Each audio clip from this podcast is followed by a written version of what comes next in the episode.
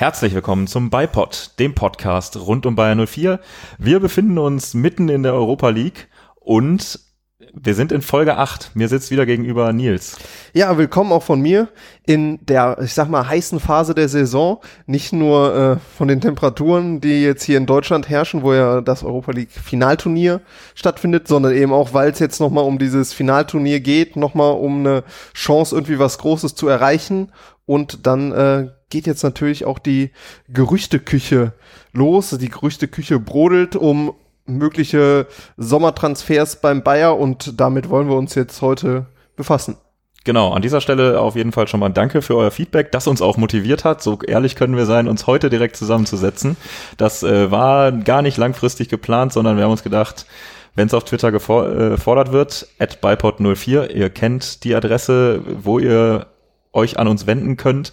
Ähm, und wenn da gefordert wird, macht doch mal öfter Aufnahmen, dann machen wir einfach mal direkt eine Aufnahme und äh, kümmern uns heute natürlich um die Europa League, um das äh, vergangene Spiel gegen die Rangers, aber vor allem natürlich um den Ausblick auf Montag, das äh, Duell mit Inter Mailand und vorher, wie ihr es gewohnt seid, ein News-Segment. Und das beginnen wir äh, mit einem freudigen Ereignis, einem Geburtstag, Jubiläum, zwölf Jahre NK12, am 1. August war es soweit. Ähm, und wir möchten die Gelegenheit nutzen, einfach ein äh, Loblied auf die NK12 zu singen an dieser Stelle. Genau, ähm, die NK12 werden wahrscheinlich die meisten unserer Hörer kennen. Äh, der Fan-Dachverband äh, von Bayern 04, wo man aber auch nicht irgendwie im Fanclub sein muss, äh, um da Mitglied zu sein.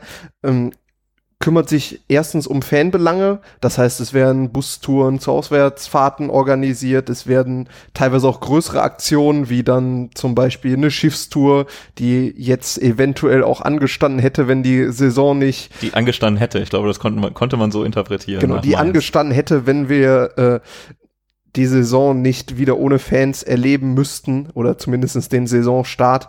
Ähm, ja, um sowas kümmert sich die NK, aber auch um ganz viele andere Dinge rund um den Verein, äh, soziales Engagement, betreibt das Stadion Eck, ähm, hat damals bei der Gründung äh, mit 112 Mitgliedern ist die NK gestartet. Mittlerweile sind es knapp über 2000. Man zahlt 19 Euro und 4 Cent als Beitrag im Jahr. Wir sind beide zufriedene Mitglieder. In ein paar Jahren nutzt man die Angebote der NK mehr, in ein paar Jahren weniger. Wir sind, wir sind beide jetzt nicht in irgendwelchen aktiven Fanclubs äh, unterwegs, aber wir sind äh, gut und gerne Mitglied in der NK und ähm, können das jedem nur ans Herz legen, gerade auch, weil man die Fans und die aktiven Fans, die sich um alles rund um den Verein kümmern und sich um total viele Fanbelange kümmern, damit unterstützt.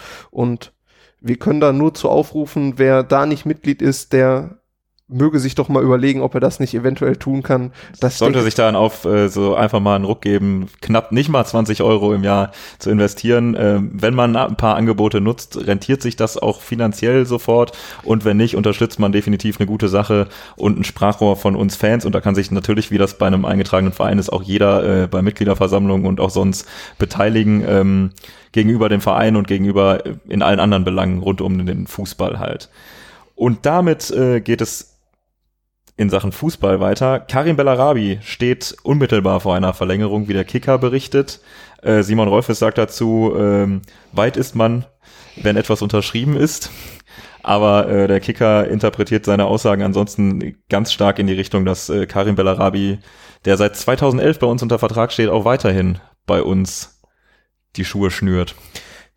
Ich finde es erstmal sehr schön, weil ich immer ein großer Fan davon bin, Spieler zu haben, die wirklich auch schon lange da sind, die so eine Vereinstreue in sich tragen. Und ich glaube, Bellarabi ist auch ein relativ beliebter Spieler. Er ist jetzt nicht so irgendwie in diesem Legendenstatus, den andere Spieler, die so lange beim Verein sind, teilweise hatten, wie so ein, ich sag mal, Kiesling oder Bernd Schneider.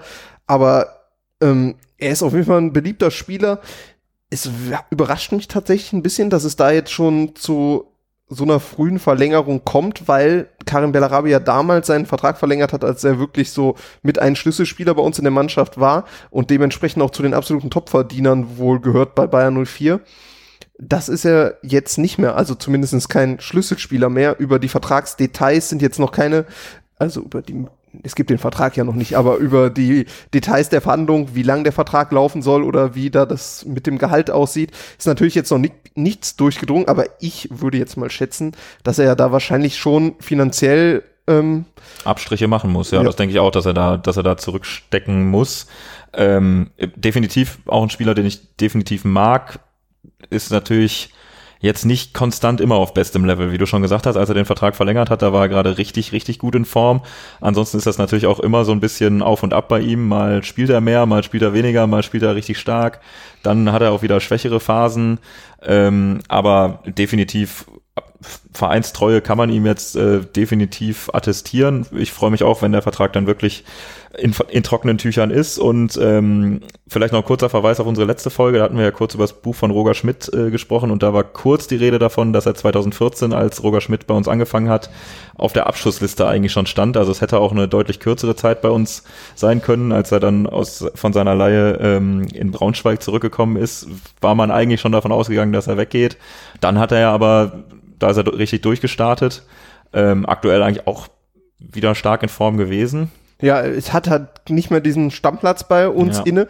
Und ähm, ich finde ja auch gerade dadurch ist das doch ein sehr positives Signal, dass er bei uns verlängern möchte, weil er eben Abstriche machen muss. Und, und da hätte nicht Stammspieler ist und trotzdem will er hier bleiben. Das durchaus da, positiv. Das definitiv. spricht absolut für ihn ähm, und vor allen Dingen auch, wenn es jetzt tatsächlich so früh dazu kommen sollte, dass er hier verlängert, weil man hätte das ja auch bis zum Ende hinaus zögern können und den wie man so schön sagt, den Markt sondieren können, ob irgendwo noch was Besseres kommt. Aber das spricht dafür, dass er hier zufrieden ist und ich finde, gerade auch wenn er jetzt nicht Stammspieler ist, ist halt eine super Option von der Bank mit seiner Geschwindigkeit, mit seinen schnellen Richtungswechseln. Wenn du so einen dann später noch in der äh, Hinterhand hast und reinbringen kannst gegen, sag ich mal, einen müde gelaufenen Verteidiger, ist natürlich eine super Option. Ja, und mittlerweile bringt er mit seinen 30 Jahren natürlich auch eine gewisse Erfahrung mit, die er da durchaus ausspielen kann und an der sich dann auch vielleicht der ein oder andere Jüngere, wenn man an Florian Wirz oder so denkt, äh, durchaus an ihm orientieren kann. Was Einsatzbereitschaft und so angeht, denke ich, ist er auf jeden Fall auch vorbildhaft. Da kann man ihm nichts vorwerfen. Dann geht's jetzt in Richtung Gerüchte. Und zwar mein Wunsch war es ja Rechtsverteidiger. Es weiß, glaube ich, auch jeder in der Fußballwelt, dass bei 04 einen Rechtsverteidiger sucht. Und der Kicker hat jetzt mal eine Liste aufgestellt, an wen wir da wohl auf der Liste haben sollen. Ja, also zumindestens wer irgendwie in den Gerüchten rund um Bayern 04 auftaucht. Äh, über Thomas Tavarisch hatten wir ja schon mal in der letzten Folge gesprochen. Mittlerweile wurde diese Liste erweitert um Sergino Dest, 19 Jahre alt von PSW Eindhoven, äh, Emerson, 21 Jahre alt. Äh, Emerson Royal, guter Name. Ja, 21 Jahre alt spielt aktuell oder hat jetzt gespielt bei Real Betis, gehört aber dem FC Barcelona. Und äh, Max Aarons, 20 Jahre alt, U21 Nationalspieler Englands und hat jetzt bei Norwich City oder spielt bei Norwich City, ist gerade aus der Premier League wieder abgestiegen, aber gerade am, am letzten Namen kann man erkennen, dass es halt eben nur Gerüchte sind und man, finde ich, gerade in diesem Sommer nochmal vorsichtig sein muss, weil die Medien natürlich auch wissen und andere Vereine und ihre Berater auch wissen, dass ein Kai Havertz bei uns, sage ich mal, auf, vorm Absprung steht und für sehr viel Geld. Genau, für sehr viel Geld. Und da man dann hat man das Gefühl, dass manchmal der Bayer in äh, alle möglichen Gerüchte reingeworfen wird, weil wir halt eine Mannschaft sind, die potenziell oder ein Verein sind, der potenziell Geld ausgeben kann. Und äh, wenn ein Max Aarons zum Beispiel auch bei Bayern oder anderen Premier League Clubs im Gespräch ist, dann weiß ich nicht, ob wir da jetzt unbedingt so ein Kandidat sind. Ja, und genau, Max Aarons hast du genannt, auch bei den anderen spricht der Kicker selbst von Preisschildern über 20 Millionen Euro. Also das ist schon eine höhere Kategorie an, an Talenten auf jeden Fall. Ähm, ich würde mich mega freuen, wenn es mit irgendwem davon klappt, weil klingen auf jeden Fall vielversprechend. Aber da muss man halt wirklich, äh, wirklich vorsichtig sein, ob das nicht einfach nur mal gestreute Gerüchte sind, weil davon ausgegangen wird, dass äh, in Leverkusen die Kasse diesen Sommer noch klingelt. Ja, aber was man, finde ich, jetzt an den Gerüchten schon sehen kann, ist, welches Profil der Rechtsverteidiger, den man sucht, haben soll. Das ist jetzt äh, nicht Kategorie Vedran Chorluka, sondern das ist äh, talentierte Leute sollen da wohl kommen. Genau, ja. Und das, denke ich, wäre schon eine passende Ergänzung zu äh, Lars Bender the der ja auch jetzt ähm, vor, vom Europa League-Spiel nochmal gesagt hat, dass es eventuell auch seine letzte Saison werden könnte, was natürlich sehr schade wäre, aber irgendwo auch verständlich mit seiner Hintergrundgeschichte. Aber das wäre dann doch schon eine gute Ergänzung, wenn man da ein Lars ja. Bender hat, der halt ein routinierter, erfahrener Mann ist, vielleicht nicht mehr der Allerschnellste und dafür sich noch einen Jungen dahinter äh, stellt, der dann der jetzt quasi noch ein Jahr lernen kann und dann übernehmen könnte. Genau, ja. und dass sich jetzt mit ihm abwechselt. Also es scheint auf jeden Fall so in die Richtung zu gehen, dass man da wirklich einen äh, jungen Mann holen möchte, der dann vermutlich irgendwann äh, sein Potenzial entfaltet, hoffentlich bei uns, das scheint so das Profil zu sein, was wir da suchen und dass wir einen Rechtsverteidiger brauchen. Das steht ja außer Frage. Das steht definitiv außer Frage und ähm, damit kommen wir dann von Gerüchten, denen wir mehr Gewicht beimessen, einem, zu einem Gerücht, äh, das wir kurz erwähnen möchten, obwohl äh, schon feststeht, dass es, ich zitiere, absoluter Blödsinn ist. Und zwar äh, kam letzte Woche oder war es sogar schon vorletzte Woche dieses Gerücht auf, dass wir an äh, Ajax-Keeper André Onana interessiert sein sollten. Ähm, das wiederum hat der Bayer aber schon, also man hat da das Fass aufgemacht nach dem DFB-Pokalfinale. Radetzky-Patzer sucht Leverkusen nicht vielleicht äh, einen Ersatz für Lukas Radetzky, weil man mit dem angeblich nicht zufrieden sein soll. Und äh, wie schon gesagt, absoluter Blödsinn, das ist der Kommentar äh, aus Leverkusen dazu. Es ist nichts dran, dass wir einen Torwart suchen. Genau, ich habe mich tatsächlich schon gewundert, als dieses Gerücht aufkam, weil klar hat Radetzky jetzt im DFB-Pokalfinale gepatzt. Er hat auch schon im äh, Spiel gegen die Bayern in der Bundesliga Unsicherheiten gehabt. Es Champions League gab es auch. Zwei, drei Spiele. Zwei, drei Spiele, wo, so, wo Dinge drin waren, aber. Aber an sich hat mich das extrem gewundert, dass man da jetzt eventuell Geld in die Hand nimmt. Warum das Gerücht halt so sag ich was stärker aufkam, war halt, dass es der äh, die holländische Tageszeitung De Telegraaf war, ähm, die halt rund um Ajax relativ gut informiert ist und Onana dort zum Beispiel auch schon verkündet hat, dass er im Sommer gerne gehen möchte. Dementsprechend wurde dem relativ viel beigemessen, weshalb sich die Bayer-Verantwortlichen anscheinend auch genötigt sahen, wirklich zu sagen, dass da absolut gar nichts dran ist und Radetzky weiterhin als Nummer eins geplant ist und da auch relativ sattelfest sitzt. Ähm, deiner Meinung nach richtig? Absolut, komplett. Also ich sehe das ganz genau, ich finde das äh, richtig und auch wichtig, dass man ihm da jetzt vor der Europa League den Rücken gestärkt hat und sagt, nee, wir holen keinen anderen Keeper, wir sind da komplett, stehen da komplett hinter Lukas Radetzky, den ich als Typ mega sympathisch, mega cool finde und ähm, auch von seinen sportlichen Leistungen überzeugt bin. Bei Keepern ist es halt so, wenn da mal ein Patzer drin ist und klar, der im DFB-Pokal war riesig, dann äh, ist da viel mehr Fokus drauf, dann achtet man da mehr drauf. Aber ansonsten ähm, muss man auch einfach mal sagen, dass äh, Lukas Radetzky hier einen Bernd Leno komplett vergessen lassen hat. Ja, ich finde auch, also man hat zumindest so das Gefühl, Radetzky ist sogar teilweise, am Anfang hatte man das Gefühl, vielleicht noch ein kleines Upgrade zu Bernd Leno. Man musste aber meiner Meinung nach immer so ein bisschen differenzieren. Bernd Leno ist halt überragend gewesen auf der Linie. Da finde ich, da kommt ein Radetzky definitiv nicht heran. Radetzky spielt halt teilweise ein bisschen riskanter, weil er halt einfach auch ein besserer Fußballer ist. Also wenn er den Ball am Fuß hat, dann traut er sich da auch was zu, was natürlich dann auch zu Situationen führt, wie jetzt zum Beispiel gegen die Rangers, wo er dann fast mal wieder einen Fehlpass gespielt hat. Wo es ein bisschen hat. übermütig aussehen kann, ja. So ist ja auch dieser Riesenpatzer gegen Lokomotive Moskau entstanden. Er ist natürlich jetzt nicht der Weltklasse-Torhüter, aber er ist wirklich eine, meiner Meinung nach ein solider Rückhalt.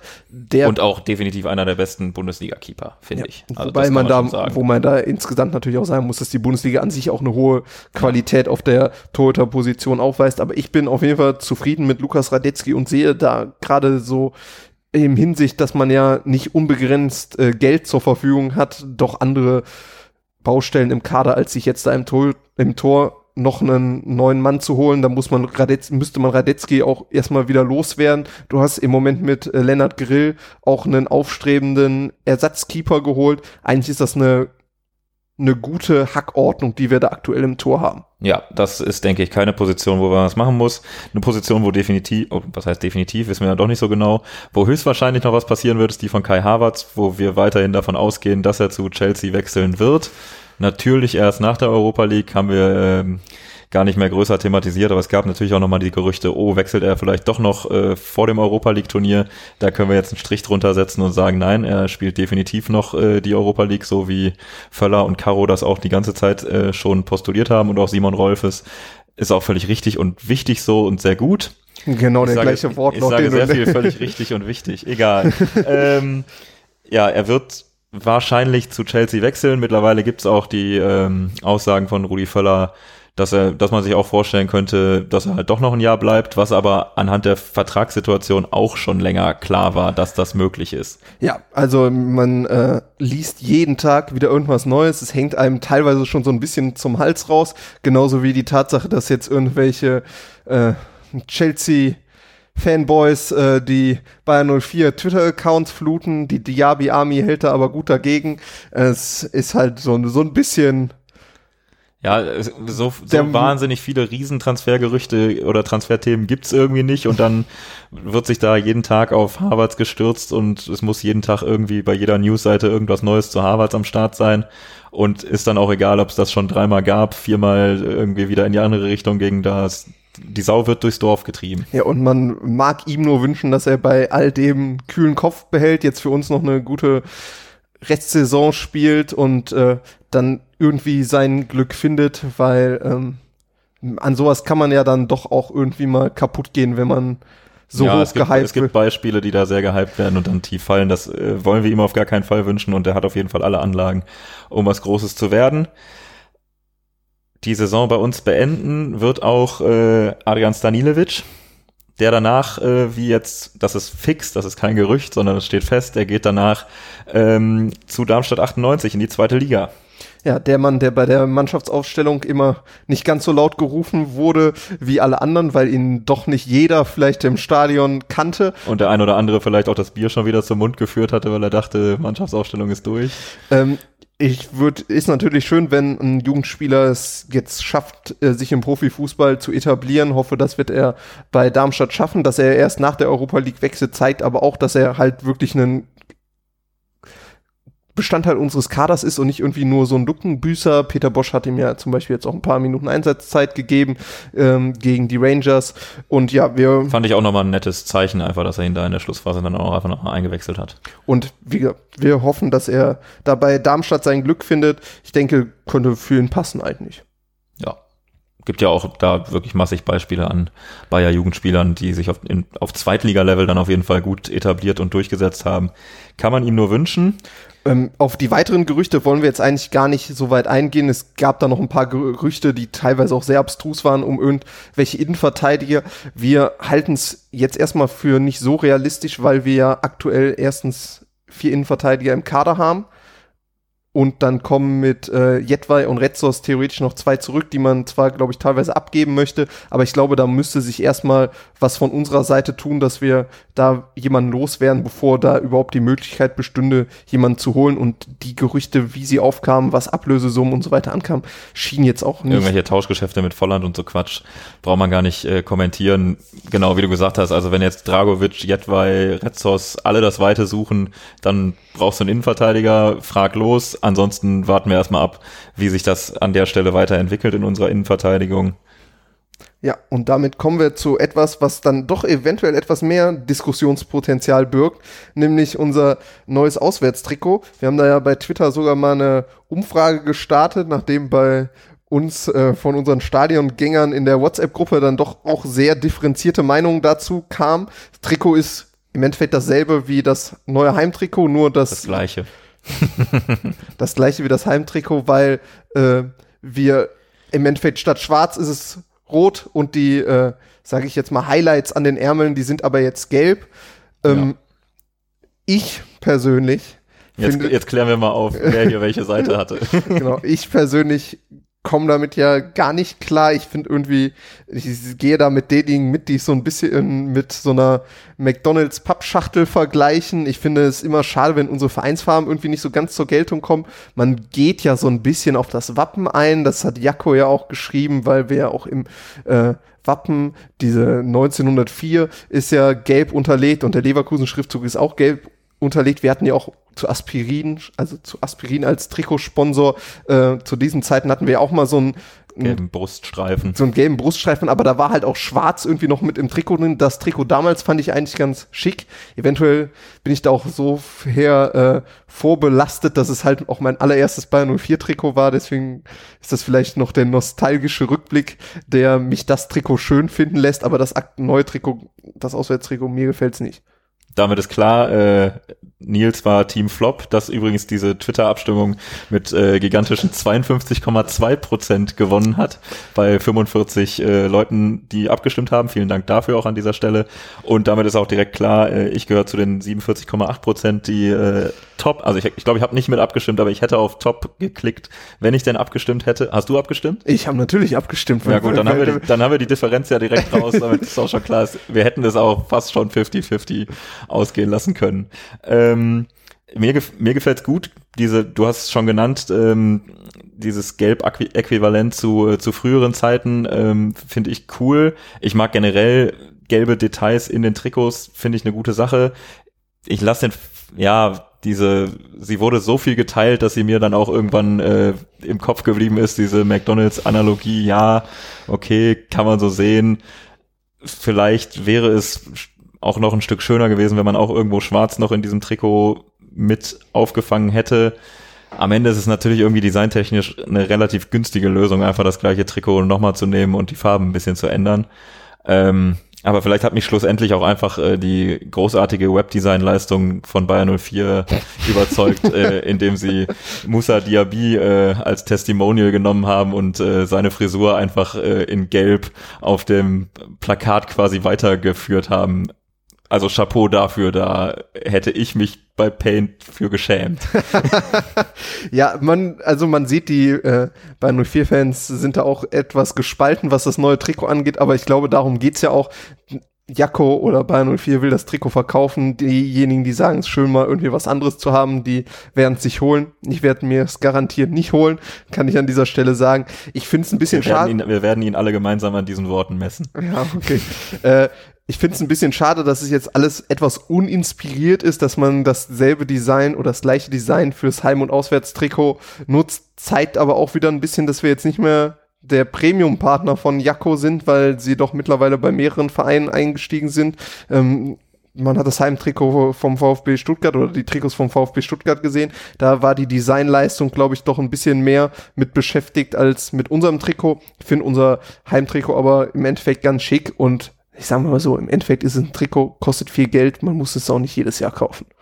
Genau, also es, äh, er, spart, er spart dir in diesem Fall einfach ein bisschen äh, Geld ausgeben, wenn du es nicht holst. Und damit äh, begeben wir uns auf äh, sportliche Ebene. Wie ihr es gewohnt seid, erstmal der Rückblick.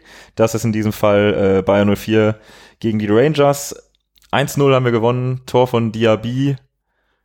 Ja, wie war dein Eindruck von diesem Spiel? Puh, ja, ich äh, muss gestehen, während des Spiels bin ich dann doch was müder geworden, obwohl wir relativ früh angestoßen haben. Ähm, es war jetzt kein äh, Fußballfest. Nee, kann man wirklich nicht so sagen. Ähm, ich bin noch ein wenig äh, im Umzugsmodus. Ich habe mich ehrlich gesagt während dieses Spiels auch dann doch noch relativ viel auf so Kleinigkeiten, die man nebenbei erledigen konnte, konzentriert, weil nee, vom, vom Hocker gehauen hat einen das wirklich nicht. Äh, wir waren klar überlegen. Man hatte nie das Gefühl, dass die Rangers äh, das Ding noch rumreißen. Also zumindest nicht im Sinne von weiterkommen. Genau. Torchancen hatten sie ja. schon. Man hat wieder so, sag ich mal, die Bayer Leverkusen Krankheiten gesehen. Wir haben schönen dafür, dass wir so lange eine also dass wir gerade aus der Pause kamen, haben wir ein schönes Ballbesitzspiel gehabt, ge teilweise schicke Kombinationen. Der Durchschlag hat vorne noch ein bisschen gefehlt. Kai Havertz hat im Lauf des Spiels zwei absolute Großchancen liegen gelassen. Ähm, hinten haben wir ab und zu dann doch mal gewackelt im Endeffekt hat Diaby dann das eine Tor gemacht, was fand ich dann auch irgendwie ein standesgemäßes Ergebnis für dieses Spiel war. Man hätte zwar ja, noch. hätten auch noch ein oder zwei mehr machen können, aber dann, hätten, dann hätten die Rangers vielleicht auch eher mal eins schießen sollen. Genau, Rangers hätte, hätten ist. auch noch eins machen können. Im Endeffekt war es tatsächlich so ein Wiederreinkommen. Das hast du schon viermal im Endeffekt gesagt. ja. Wir sind dadurch auf jeden Fall irgendwie wieder in den Wettbewerb reingekommen. Es hat sich so ein bisschen wie so ein Testspiel angeführt, gefühlt ja, vor allen Dingen, also nach dem 1-0 war dann auch wirklich so, hat gepasst, ohne Zuschauer, keine Atmosphäre und es war wirklich so ein, so ein lauer Sommerkick, wo man dachte, okay, die ist so ein Vorbereitungsspiel, wo aber sonst beim Bayer eigentlich eher mehr Tore fallen als so ein müdes 1 zu 0. Und das, was am Endeffekt hängen bleibt, sind eigentlich nur zwei Dinge. Erstmal die Tatsache, dass äh, Palacios quasi sein erstes richtig gutes Spiel gemacht hat für den Bayer, hat ja auch gar nicht so viel Einsatzzeiten bekommen seit seinem Wechsel im Januar. Durfte ja, jetzt auch im März oder so dann das letzte Mal gespielt, also war jetzt schon sehr, sehr lange ohne, ohne Einsatz. Genau, durfte, durfte jetzt von Anfang an ran. Ein bisschen überraschend fand ich, als man die äh, Startaufstellung sah, ja. dass er dann halt von Anfang an gespielt hat, hat an der Seite von Charles Arangis ein gutes Spiel gemacht, war präsent in den Zweikämpfen, hat ähm, das Aufbauspiel gut mitgestaltet, hat einmal eine der beiden Torchancen von Kai Havertz sehenswert vorbereitet, die er dann ja leider nicht genutzt hat. Also wirklich ein sehr gelungenes Spiel, was er hoffentlich gegen Inter nochmal wiederholt, weil das, was vielleicht noch ein bisschen mehr hängen geblieben ist, ist, dass Charles Arangis sich einigermaßen unnötig da seine äh, dritte gelbe Karte im Europapokal abgeholt hat. Die ersten beiden kamen noch aus der Champions League ähm, und damit jetzt leider im Viertelfinale gegen Inter Mailand gesperrt ist. Und da meine Frage an dich, handelst du es trotzdem richtig, dass Peter Bosch ihn hat spielen lassen? Das ist natürlich, also es war eine arg dumme gelbe Karte. Bei der Grätsche konnte man schon vorher sehen, mh, hm, das äh, wird schwierig, äh, da ohne Foul und dann auch ohne folgerichtige gelbe Karte rauszukommen. Jetzt in der Nachbetrachtung kann man natürlich sagen, so wie das Spiel gelaufen ist, dass da wäre auch ohne Charles Arangis definitiv nichts angebrannt. Vorher weiß man das aber natürlich nicht und dann hätte es auch ein falsches Signal sein können, einen so wichtigen Spieler, wie er unbestritten ist, draußen zu lassen. Das hätte dann schon das Signal setzen können, ja, wir nehmen das hier auf die leichte Schulter. Auf der einen Seite mit Palacios aufgestellt, der zuletzt gar nicht, gar keine Rolle mehr gespielt hatte. Äh, und dann daneben eben nicht Charles Arangis, sondern auch wieder eine 1B-Besetzung wäre es ja dann quasi gewesen. Ähm, das hätte ein falsches Signal setzen können und wäre vielleicht auch für so ein erstes Spiel nach der Pause schwierig gewesen das da dann wieder gut reinzufinden, weil wie du gesagt hast, das Ballbesitzspiel mit Arangis und Palacios, der echt ein richtig gutes Spiel gemacht hat, ähm, auch gegen den Ball, ähm, das ja, es hätte dann unter Umständen schiefgehen können und dann hätte man natürlich nachher da gesessen und gesagt, ja, wie kann man denn da Arangis rauslassen? Es war doch klar, dass die Rangers erstmal nochmal alles versuchen. Und ihn dann früh auszuwechseln, die Option gab es ja dann nicht mehr, weil er sich schon äh, ganz früh die gelbe Karte abgeholt hat. Sonst hätte man halt auch zur Halbzeit sagen können, okay, das, hier brennt nichts mehr an, nehmen wir ihn raus. Vielleicht hatte Peter Bosch da sogar drüber nachgedacht, kann man nur mutmaßen.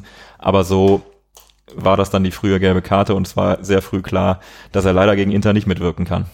Ja, ähm, man muss natürlich auch sagen, das Spiel war ja so eine Einstimmung auch auf den neuen Wettbewerb. Wir hatten ja kein richtiges Testspiel vorher, sondern es wurde nur intern getestet und ja. da den Spieler, der am wichtigsten für unser Aufbauspiel ist, draußen zu lassen, wäre auch so langfristig gesehen vielleicht auch nicht so sinnvoll gewesen, weil er halt dann sich nicht mit hätte einspielen können, ist jetzt natürlich im Endeffekt blöd gelaufen. Im so können Endeffekt. wir ja schon wieder im Endeffekt. Ja, ist ein Wort, was ich sehr gerne sage.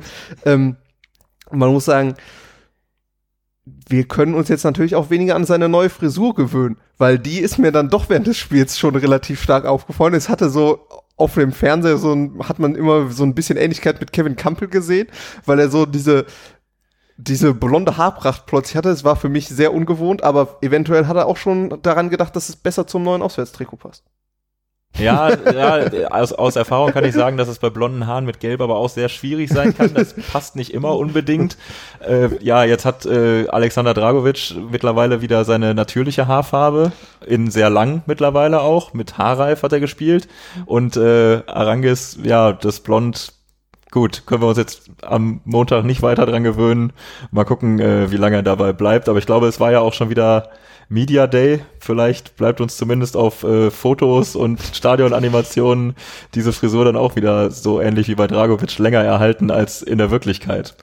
Ja, und damit gehen wir dann direkt dazu über, dass wir uns jetzt vielleicht auf das nächste Spiel konzentrieren und da eigentlich direkt an der gleichen Stelle weitermachen. Wie ersetzen wir denn Charles Arangis jetzt gegen Inter Mailand? Ja, die Kandidaten sind äh, relativ klar. Ähm, das ist einmal Palacios, der im vergangenen Spiel so mitgewirkt hat, dass man ihn definitiv als ernsthaften Kandidaten nennen kann und muss. Dann äh, Kerem Demir, bei, der ähm, seine Sperre abgesessen hat und deswegen äh, wieder ran darf.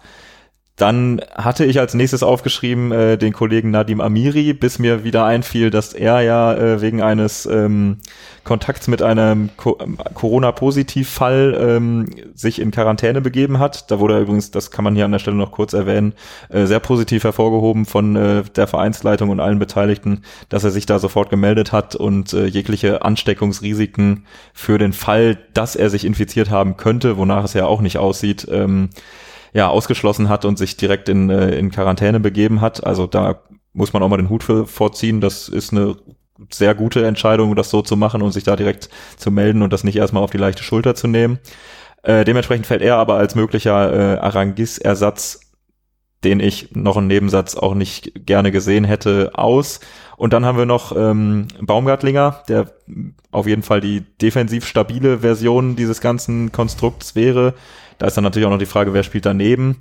Und ich habe mir mal noch aufgeschrieben, äh, Lars Bender könnte man natürlich auch ins defensive Mittelfeld ziehen, ist immerhin seine gelernte Position. Was würdest du davon halten? Also ganz ehrlich, ich habe auch gedacht, der ideale Ersatz wäre eigentlich Lars Bender, weil für mich ist eigentlich schon fast, also klar nach dem Spiel gegen die Rangers, dass ich Palacios einsetzen würde und den dann quasi so als Aranges-Ersatz, der auch offensiv ein bisschen wer was macht und als den defensiven Kämpfertypen dann auf Lars Bender setzen, wäre natürlich ideal. Ich würde es trotzdem nicht machen, weil wir dann unsere Rechtsverteidiger-Problematik wieder aufmachen und da eigentlich ganz froh sein können, dass Lars Bender jetzt gerade da fit ist und da die Rolle solide abspult und da einen guten Rechtsverteidiger abgibt. Deswegen glaube ich, fällt der eigentlich raus. Baumgartlinger war zuletzt nicht mehr so besonders gut in Form. Klar, jetzt war wieder eine Pause, es kann jetzt alles wieder anders aussehen. Ich würde tatsächlich davon ausgehen, dass wir mit Palacios und Demir bei beginnen, wäre jetzt auch gefühlt so die Variante, die ich bevorzugen würde, auch wenn Demir bei natürlich diese Saison auch Licht und Schatten war. Aber ich hoffe, dass Palacios einfach nochmal so ein Spiel abreißen könnte, wie er es jetzt gegen die Rangers gemacht hat. Und ähm, dann hätten wir, finde ich, mit dem hierbei dann einen guten Gegenpart, den man dann im Endeffekt ja auch noch mal aus, im Endeffekt schon wieder, äh, den man ja schlussendlich auch noch mal austauscht. Ich hoffe, niemand hatte beim ersten im Endeffekt die Idee, jedes Mal einen Schnaps zu trinken, dann machen wir uns hier nachher noch strafbar. Man könnte ihn ja dann auch noch austauschen, also das ja. ist ja schon häufiger passiert, dass man da auf dem, äh, auf der zentralen Position im Spiel noch mal Anpassungen vornehmen muss. Ähm, ich bin gespannt, wie Peter Bosch das angeht, weil im Mittelfeld ist natürlich auch eine Position, wo Inter Mailand relativ gut besetzt ist im zentralen Mittelfeld, also mit den die unmittelbaren Gegenspieler von unserer Doppelsechs, das wären so Kandidaten wie Marcelo Brozovic oder Christian Eriksen. Das sind ja jetzt auch keine dahergelaufenen Profis, sondern das sind wirklich internationale Spitzenspieler. Und allgemein, wenn wir uns den Gegner mal angucken, wenn ich mir den Kader anschaue, dann würde man schon davon ausgehen, dass Inter eigentlich der klare Favorit sein müsste. Ja, also genau, du hast schon welche genannt. Äh, ganz vorne dann noch äh, mit Lautaro Martinez und äh, Romelu Lukaku zwei richtig große Namen und der eine auch von der Statur her äh, richtig großer Spieler. Lukaku fällt mir fällt halt in diesem Spiel von Inter immer wieder auf, wie er Bälle festmacht, wie er Bälle klatschen lässt, wie er einfach mit dieser individuellen Klasse ganz viele Angriffe einfach einleitet und so zum Beispiel geschehen äh, im Spiel gegen Getafe auch äh, durchaus abschlussstark auf jeden Fall. Ähm, und an seiner Seite dann mit Martinez ein wahnsinnig technisch starker Spieler, schnell sucht die Räume auf, hat echt ein klasse Spielverständnis, also dem kann man richtig gut beim Kicken zugucken. Und so ist das dann von den Namen her. Ähm, auf links spielt noch Ashley Young, der ist schon länger bekannt, jetzt nicht mehr unbedingt in seiner, ich würde nicht sagen in der Hochphase seiner Karriere, Nichtsdestotrotz würde ich jetzt nicht unbedingt gerne Mitchell Weiser gegen ihn sehen. Und da sind schon echt viele, Sami Handanovic im Tor noch, da sind viele große Namen, nach denen man sagen würde, boah, klarer Favorit und vielleicht sogar ein Favorit auf den Europa League-Titel. Aber wenn man sie spielen sieht, sieht's anders aus, oder? Ja, also man kann das nochmal ergänzen. Ich glaube, diese ähm, diese, Dopp diese Doppelspitze Lautaro Martinez und äh, Romelu Lukaku ist so ein bisschen das Prunkstück der Mannschaft. Ähm, Martinez ja auch einer der Top-Stürmer im Moment äh, auf dem Transfermarkt. Also äh, Barcelona will ihn wohl unbedingt haben, äh, ist eine ganz heiße Aktie, noch jung. Lukaku ist halt schon seit längerer Zeit ein absolut zuverlässiger Stürmer, der regelmäßig seine Tore macht und einfach durch so individuelle Aktionen mit seinem Körper, mit seiner Abschlussstärke auch einfach mal so ein Spiel gewinnen kann. Dann hat man, wie für italienische Mannschaften häufig, äh, eine starke Dreierkette, viele gute Innenverteidiger mit so Leuten wie Godin, De Frey, Skriniar, Bastoni, spielen auch in der Regel mit Dreierkette. Der von dir angesprochene Ashley Young ist dann meistens offensiv der linke Mittelfeldspieler, defensiv der linke Verteidiger. Auf der anderen Seite ist es häufig D'Ambrosio auch ein erfahrener Spieler, also halt Erfahrung auf der Außenbahn, sage ich mal, ist da gesetzt. Ein teilweise spielstarkes Mittelfeld, die Namen haben wir schon genannt. Auf dem Papier finde ich, ist es eine wirklich top besetzte Mannschaft, wenn man sie spielen sieht. Du hast es schon gesagt, es ist irgendwie nicht so, dass sie den Gegner komplett dominieren, auch gegen Getafe, die ja eigentlich das komplette Gegenteil sind, eher so ein No-Name-Team, ähm, aber dafür halt sehr kompakt spielen, sehr taktisch ihren Weg nachgehen, hatten definitiv ihre Chancen gegen Inter. Ähm, zwar hat sich da am Ende die individuelle Qualität durchgesetzt von den Mailändern, aber Getafe hat einen Elfmeter verschossen, oder? Äh, ja. Hat einen Elfmeter verschossen, hatte ganz am Anfang eine Riesenchance. Ähm, das Spiel hätte theoretisch auch anders ausgehen können. Und so sieht's, finde ich, bei uns auch aus. Also klar, ich würde sagen, Inter ist leicht favorisiert für das Spiel, weil sie einfach doch noch mal von der individuellen Klasse was besser besetzt sind. Aber wir, glaube ich, wir können ihnen definitiv gefährlich werden. Und in einem Spiel, da ist es nicht so, dass ich jetzt sagen würde, Inter muss das auf jeden Fall gewinnen, sondern das ist klar, vielleicht ist Inter bisschen in der Favoritenrolle, aber es ist nicht so, dass wir da irgendwie keine Chance haben sollten, weil wir haben auch gut gespielt zuletzt. Wir haben auch eine sehr starke Offensive und Inter spielt auch keinen Fußball, den man irgendwie erstmal entzaubern müsste, sondern ähm, das ist teilweise schon Stückwerk, würde ich behaupten, für die Namen, die da ja, also ich, ich, sehe das genauso. Es gibt da halt äh, diese Szenen, wo die individuelle Klasse der genannten dann auch mal zusammen in Aktion tritt und dann kann das richtig gut aussehen. Aber es ist auf keinen Fall so, dass man da jetzt erwarten muss, dass die uns über 90 Minuten an die Wand spielen, hinten reindrücken und wir gar keine Chancen hätten. Ähm, von daher, ich denke schon, dass wir da auch unser Spiel machen können. Und äh, wenn wir da druckvoll auftreten, das zentrale Mittelfeld ohne Arangis gut funktioniert und direkt Zugriff kriegt, dann ähm, haben wir da auf jeden Fall alle Chancen. Gerade klar, in einem Spiel kann eh viel passieren, aber ich würde uns da jetzt nicht äh, komplett chancenlos sehen. Inter leicht favorisiert, da gehe ich mit, aber ja, fast ein 50-50-Spiel. Also es ist kein groß, kein Riesenunterschied, den wir, ich da machen würde. Wir müssen halt unsere Chancen nutzen. Harvards hat es jetzt gegen die Rangers nicht getan. Hoffentlich macht das dann wieder gegen Inter. Volland ja, muss. Also wenn drei, er, wenn er, drei Stück von dem gegen Inter wären wichtiger als gegen die Rangers, ja. Und äh, Volland hatte ein ganz schlechtes Spiel gegen die Rangers. Wenn er wieder von Anfang an spielt, muss er da auch definitiv nochmal eine Schippe drauflegen. Ich bin gespannt, wie Peter Bosch das angeht, gerade weil. Dingen, du hast es auch gesagt, also der hat da halt dann auch im Sturmzentrum ein paar Gegenspieler, da kann er sich schon dran abarbeiten. Also gut, der geht ihn vielleicht auch ganz gut auf den Keks, wenn er sie dann hart anläuft. Aber ich glaube, im, im eigenen Ballbesitz wird er da, ähm, hat er da eine gute Aufgabe vor sich. Wir hoffen natürlich auf das Beste, dass wir nochmal die Möglichkeit haben, einen Bipod mit Spielvorschau zu machen. Dafür müssen wir natürlich weiterkommen und ähm, dann würden wir uns spätestens vorm Finale wiederhören. Würde ja. ich jetzt mal hier versprechen. Das, das versprechen wir jetzt hier einfach mal. Und ansonsten äh, gehen noch liebe Grüße raus an Flo M. Der hatte nämlich gefragt, ob wir nicht einfach mal öfter aufnehmen können. Und äh, man muss nur lieb fragen, schreibt er. So kann man das einfach mal zum Abschluss hier ähm, stehen lassen. Ähm, wir hoffen, euch hat Spaß gemacht, wenn ihr bis hier durchgehalten habt. Ähm, dann ähm, lasst uns einfach mal einen Kommentar da. Wie gesagt, bipod04 auf Twitter. Und ähm, wir sind ansonsten auch für alle Diskussionen rund um das, was wir hier so erzählt haben, im Endeffekt sehr glücklich, wenn da von euch was kommt und auch wenn es kritisch sein mag. Ja. Wir wünschen euch auf jeden Fall am Montag viel Spaß beim Spiel und dann hoffentlich auch viel Spaß bei den nächsten Spielen. Ähm, auf dass der Bayer das packt, um ja die Vorschau dann mal ein bisschen weiter zu spinnen. Danach würde es gegen Schachtja Donetsk oder den FC Basel gehen. Das wären zumindest auf dem Papier einfache Aufgaben als Inter, die dann noch auf dem Weg ins Finale zu bewältigen wären. Ja, so große Namen äh, wie Inter haben die nicht. Aber kümmern wir uns erstmal um Inter. Ähm, schönes Wochenende euch noch, viel Spaß am Montagabend und wir hören uns. Und trinkt mal ein kühles Getränk. Ciao. Ciao.